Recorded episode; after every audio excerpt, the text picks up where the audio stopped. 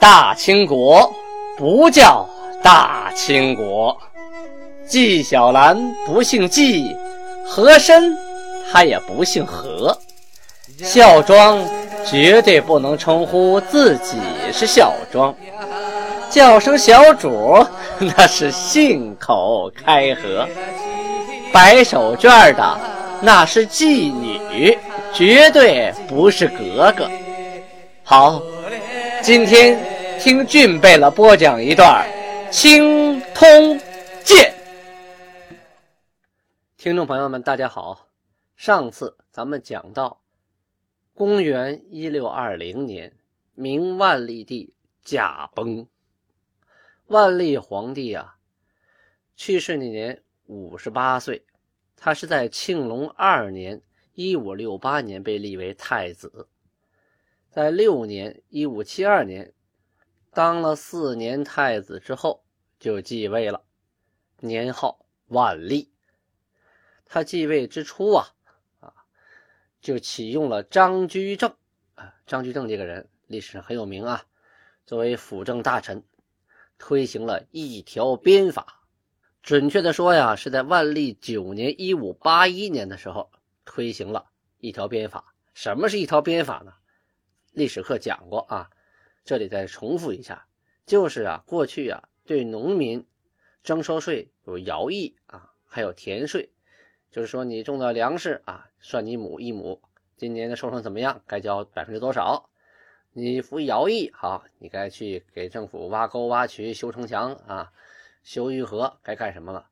这回呢，都统一了，统一都化成什么了？钱，对，只收钱啊，化成银子。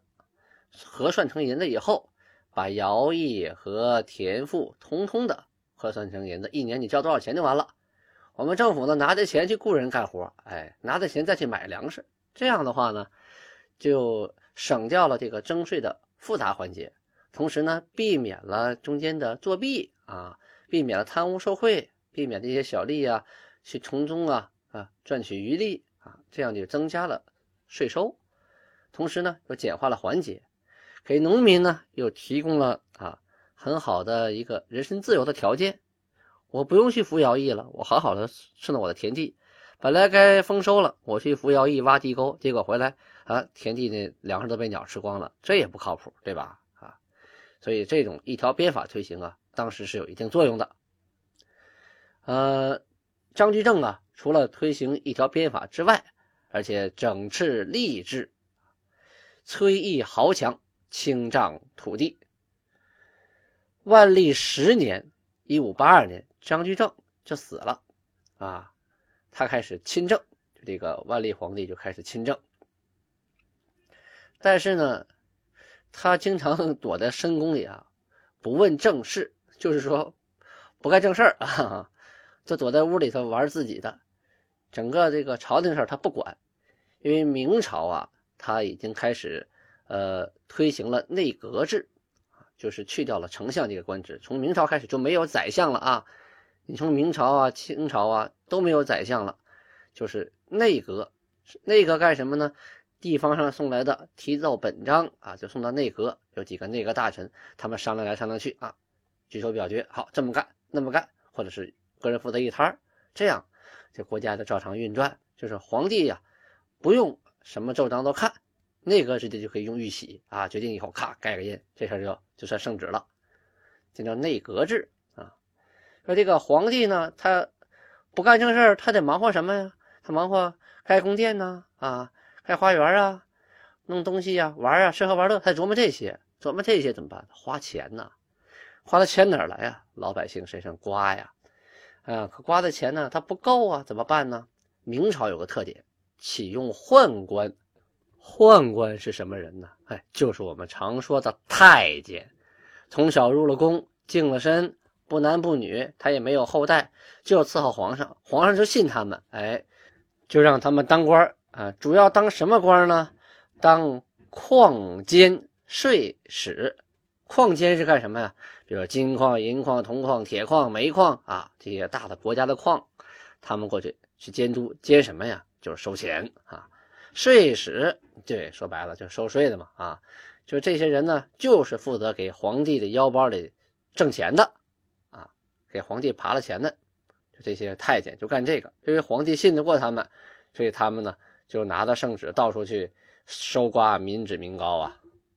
后来呀，这太监做的实在是太过分了啊！咱们前文书提到过，明朝皇帝还有东厂啊，就是这种太监特务机构，而且很多太监呢打着皇帝的旗号到地方欺压啊百姓官员，弄的是老百姓是怨声载道啊，士兵哗变，老百姓呢也造反，多次激起民变呢。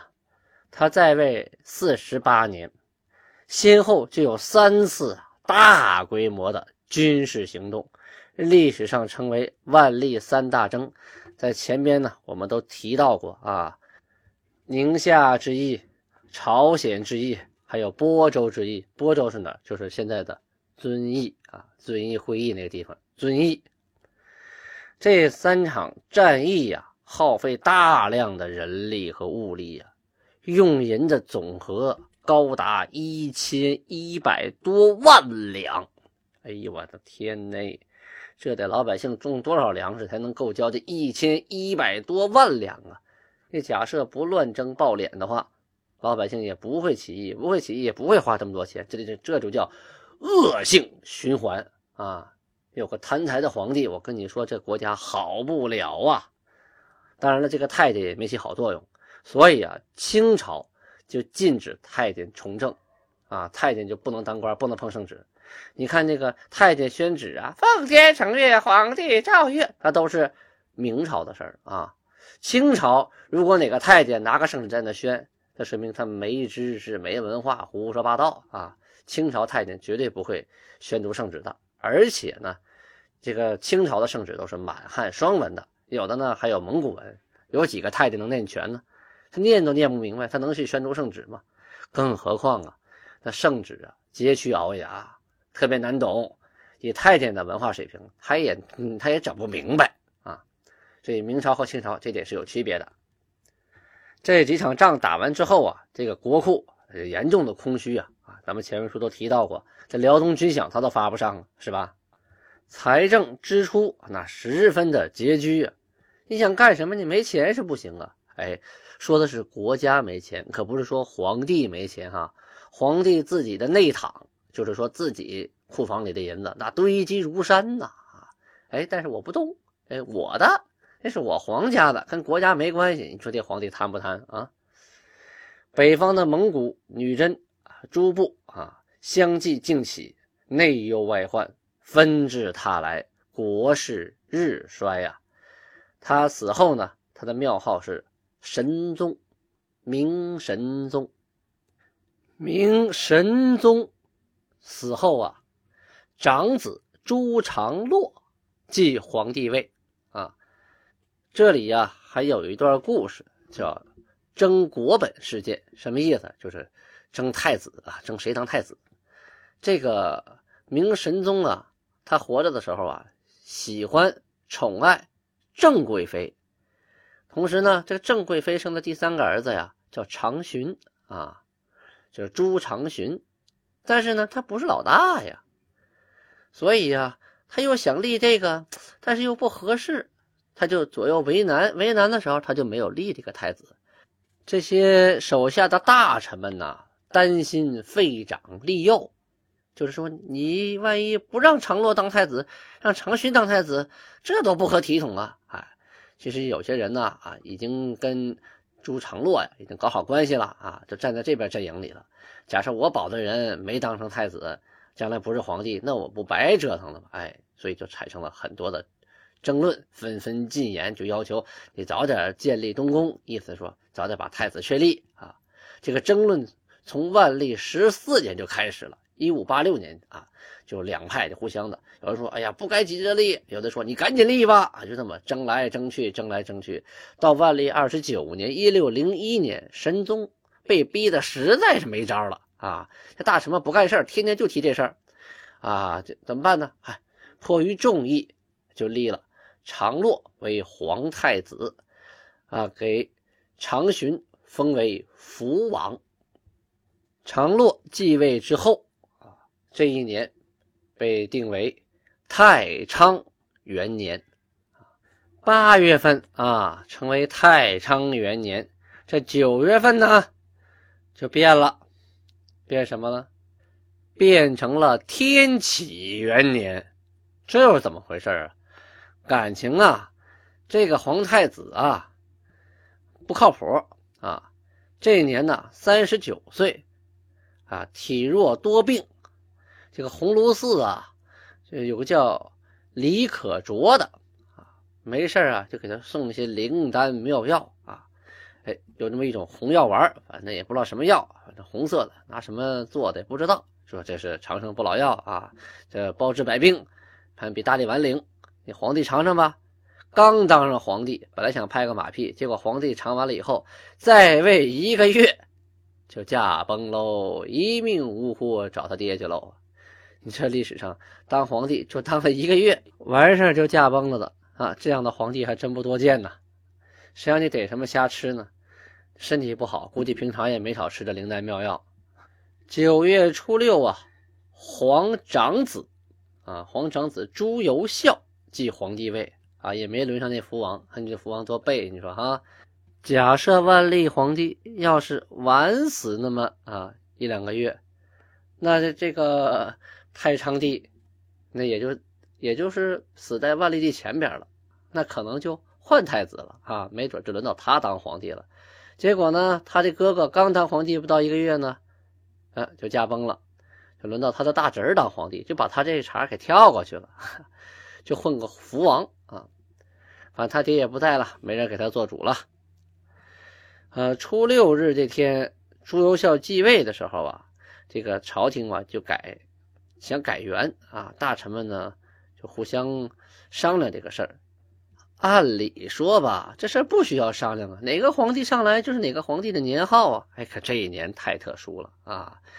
八月份之前是天启，八月份之后是太昌，这马上九月份之后再换一个帝号，这将来这记都没法记，说都说不清楚。这一年三个，哎呀，这太乱了，是吧？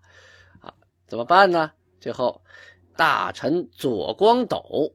啊，说出个主意，说今年八月以前为万历，八月之后为太昌。咱们现在虽然当了皇帝，等明年再作为天启元年。啊，皇帝同意了，好下诏，如左光斗所议。可当时啊，国势已经衰败颓废。辽东的疆土渐渐的就开始消失了，后金崛起，继而白莲教揭竿于山东，佘崇明、安邦彦起事于西南，而天启帝呢，仍然沉溺于声色犬马，宠信乳母克氏啊，就是他奶妈啊，姓克的这个女人。还有太监魏忠贤纵容打击东林党，国事亦不可为呀！整个这个大明王朝啊，就是千疮百孔，摇摇欲坠，危在旦夕呀！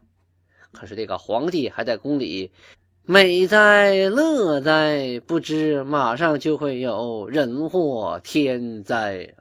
根据明朝的档案记载啊，呃，当时明朝九边十三镇共计官兵八十六万九千九百余员名啊，就是这么多人。辽东镇除了历次战役折损还有逃亡以外，旧俄的官兵呢尚存八万两千余名。至是就是说至今啊，新调增援的官兵。约有十八万，合起来呢就有二十六万两千余名。明朝的兵部啊，上书称，元辽的将领已经出关五十九员，将要出关的十员，已报启程的六员，援兵已出关十三万两千九百四十九名，将出关一万六千一百一十八名。已报启程五百五十二名。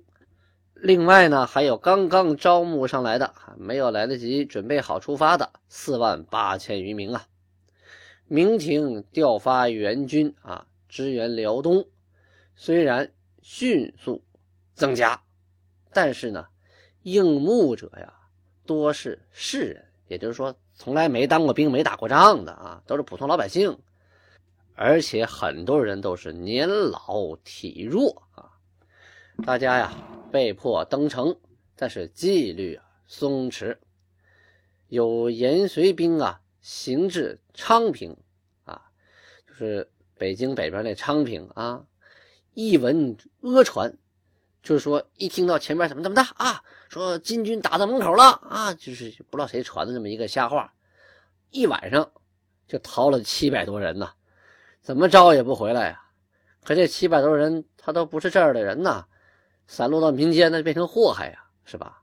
这种逃兵那比土匪还厉害呀，遂称扰害民间的流窜犯呐，抓都抓不过来。明朝的这些情况啊，努尔哈赤早就有探子向他汇报了。他觉得根据当前的情况，分析了这个时事，确认了这是个良好的时机，于是决定亲率大兵征明，由抚顺关、东周。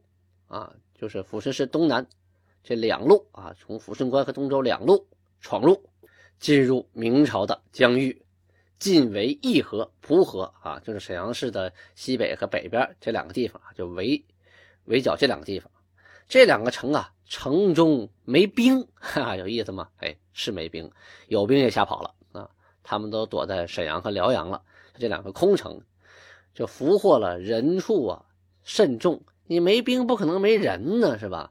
老百姓还有呢，牲畜还有呢。哎，这个这一仗打的就没费一兵一卒啊，就俘获了人畜慎重。当时啊，哨探来报，沈阳的民兵出城来迎，就说沈阳城得到消息了啊，来解救蒲河和这个义和这两个小城。这个蒲河和义城啊，距离沈阳城也不远啊，都在一个西边、西北边，一个北边啊。现在呢，您打开地图啊，也能看到还有蒲河这个地名，就在沈阳城和新民之间那个地方。要是开车从沈阳出去的话，半个多小时就到了。但那个时候没有汽车，也没有公路哈，所以呢，大部队呢从沈阳到那儿还得有点距离。努尔哈赤得到消息以后说：“把这波明军给我灭了啊，直接把沈阳城拿下。”想的是挺好哈。沈阳城的总兵贺世贤，副将。鲍成先，总兵李秉成，副将赵帅教啊，各离城二十里下寨了。哎，他不来，不是来这个解救蒲河和义和的哈，就是离城二十里啊，他安营扎寨了。那意思是我在沈阳城外，我设一道防线，先跟你展开一场平原野战，然后要打得赢，哎，就打；打不赢，我撤回城里，再打一场。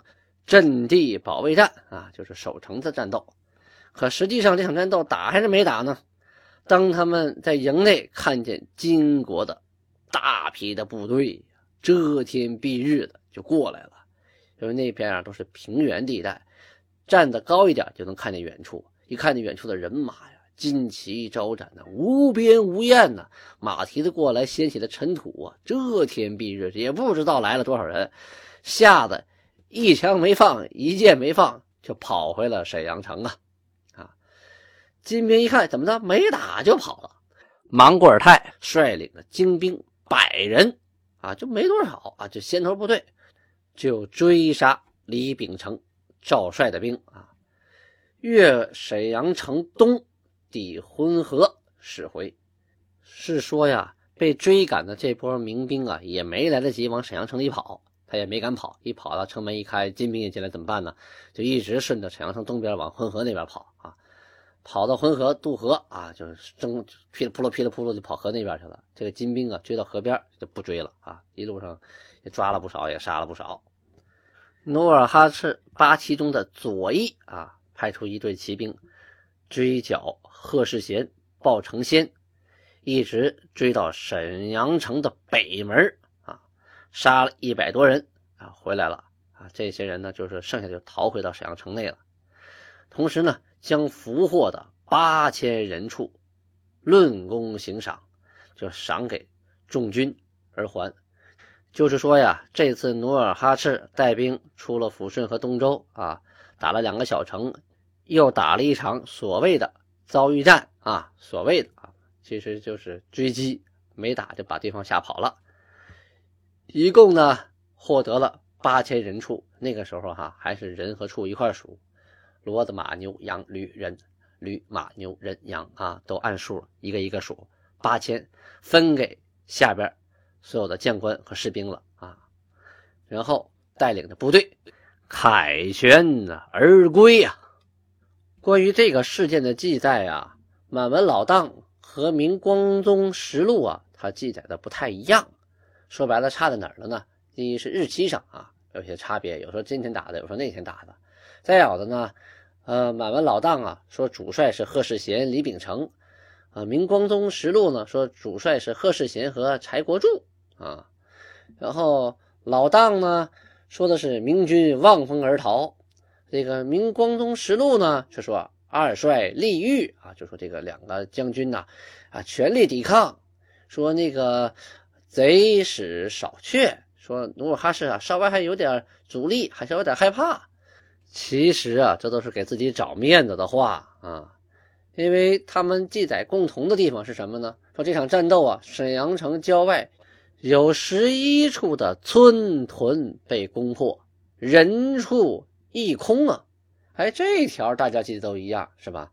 所以在这个问题上，明朝方的那个记载是没法讳言事实的。对吧？这你不能编瞎话。你再说你厉害，你又御敌，那为什么十一处的村寨这一个人不剩，全被人裸光了呢？还是打不过啊？说大话，给自己找面子。所以啊，这个《明光宗实录》上记载的这个事件，多为不实之词啊。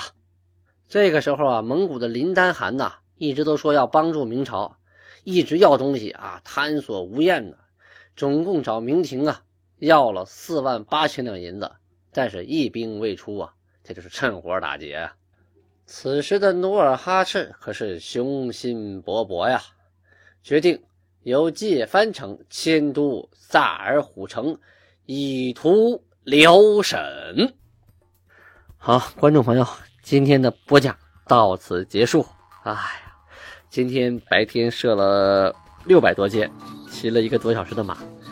在长阳大兴长阳的骑射基地，哎呀，练了一天，然后提前的跑回来录一期《青铜剑》，否则过几天周六周日就没得发了，真的不容易啊！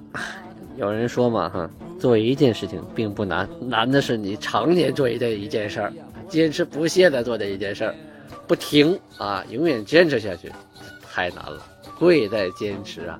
这个贵，我现在有深刻的体验啊！好，感谢大家的支持，还是再次感谢大家，没有你们我也坚持不下来。希望你们给我留言、点赞、给我赞助。阿巴拉巴尼哈，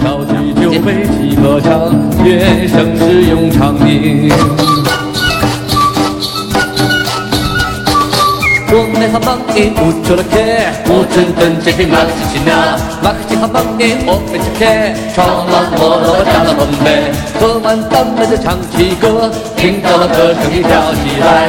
跳完咱们再一起喝，手里的酒杯不能空着。我们好忙的不出了客，我真等这匹马克西了。马克西很忙耶，我们开车，闯完祸炸了梦嘞。